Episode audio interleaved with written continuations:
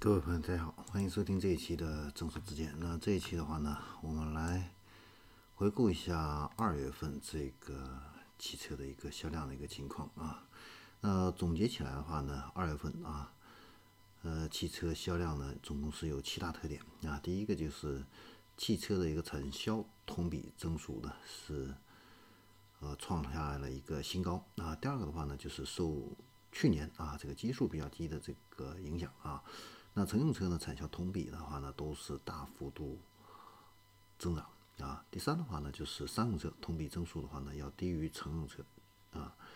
第四的话呢，就是新能源汽车继续刷新当月的历史产销记录。第五呢，就是中国品牌的乘用车啊，累计的一个市场份额啊在上升。第六就是重点企业的一个市场集中度啊低于同期。第七就是汽车出口的话呢，继续刷新当月的一个历史记录。好，接下来我们来详细看一下具体的这样的一个数据啊。那二月份啊，乘用车的一个销量的话呢，环比是下降了，但是同比增长呢是非常迅猛的啊。那当月的话呢，这个同比增长的话呢是四点一倍啊。那其中的话呢，轿车是同比增长了四点五倍，MPV 的话呢是同比增长二点一倍，SUV 的话呢是三点九倍啊。然后我们再来看一下商用车，商用车的话呢是同比增长了二点四倍，货车的话呢，其中呢客车是两倍，然后货车呢是二点五倍啊。这是一个汽车的一个产销的这样的一个情况。然后我们再来看一下品牌，品牌的话呢，市场份额的话呢。中国品牌是在上升的，从这个去年的这个三十九点五上升到了四十二点六。德系的品牌的话呢是下降啊，下降到二十二点一。日系的话呢是下降到二十一点九。美系的话呢就是林肯前一段时间表现都是比较不错的啊，然后林肯这个美系的。这个市场份额是上升到了九点一啊，韩系呢品牌是下降啊，这个存在感已经比较低了，是二点八。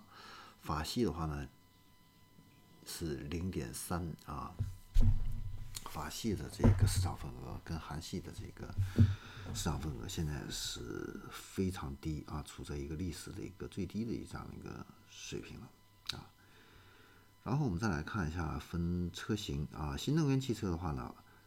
这个同比增长是五点八倍啊，那其中的话呢，纯电动汽车是增长了六点三倍啊，插电式混合动力呢是增长了五点九倍，然后商用车这一块的话呢，纯电动是增长了一点四倍啊，插电式混合动力的话呢是增长了二点七倍啊，这个是分车型的这样的一个情况。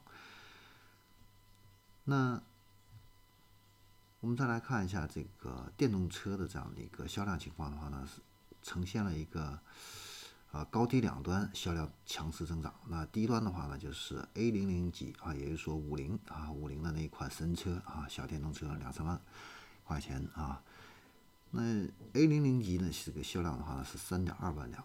然后呢，就是 B 级啊，就是高端的啊，是卖了两点九万辆。中间的反而卖的不好啊，中间的这个车型的话呢，它市场份额只有百分之十七啊。市场份额比较低，那高端的是三十九啊，然后 A 零零级微型的是百分之三十九啊，所以 A 级车这一块的话呢，竞争确实还是比较激烈，而且卖的并不是很好啊。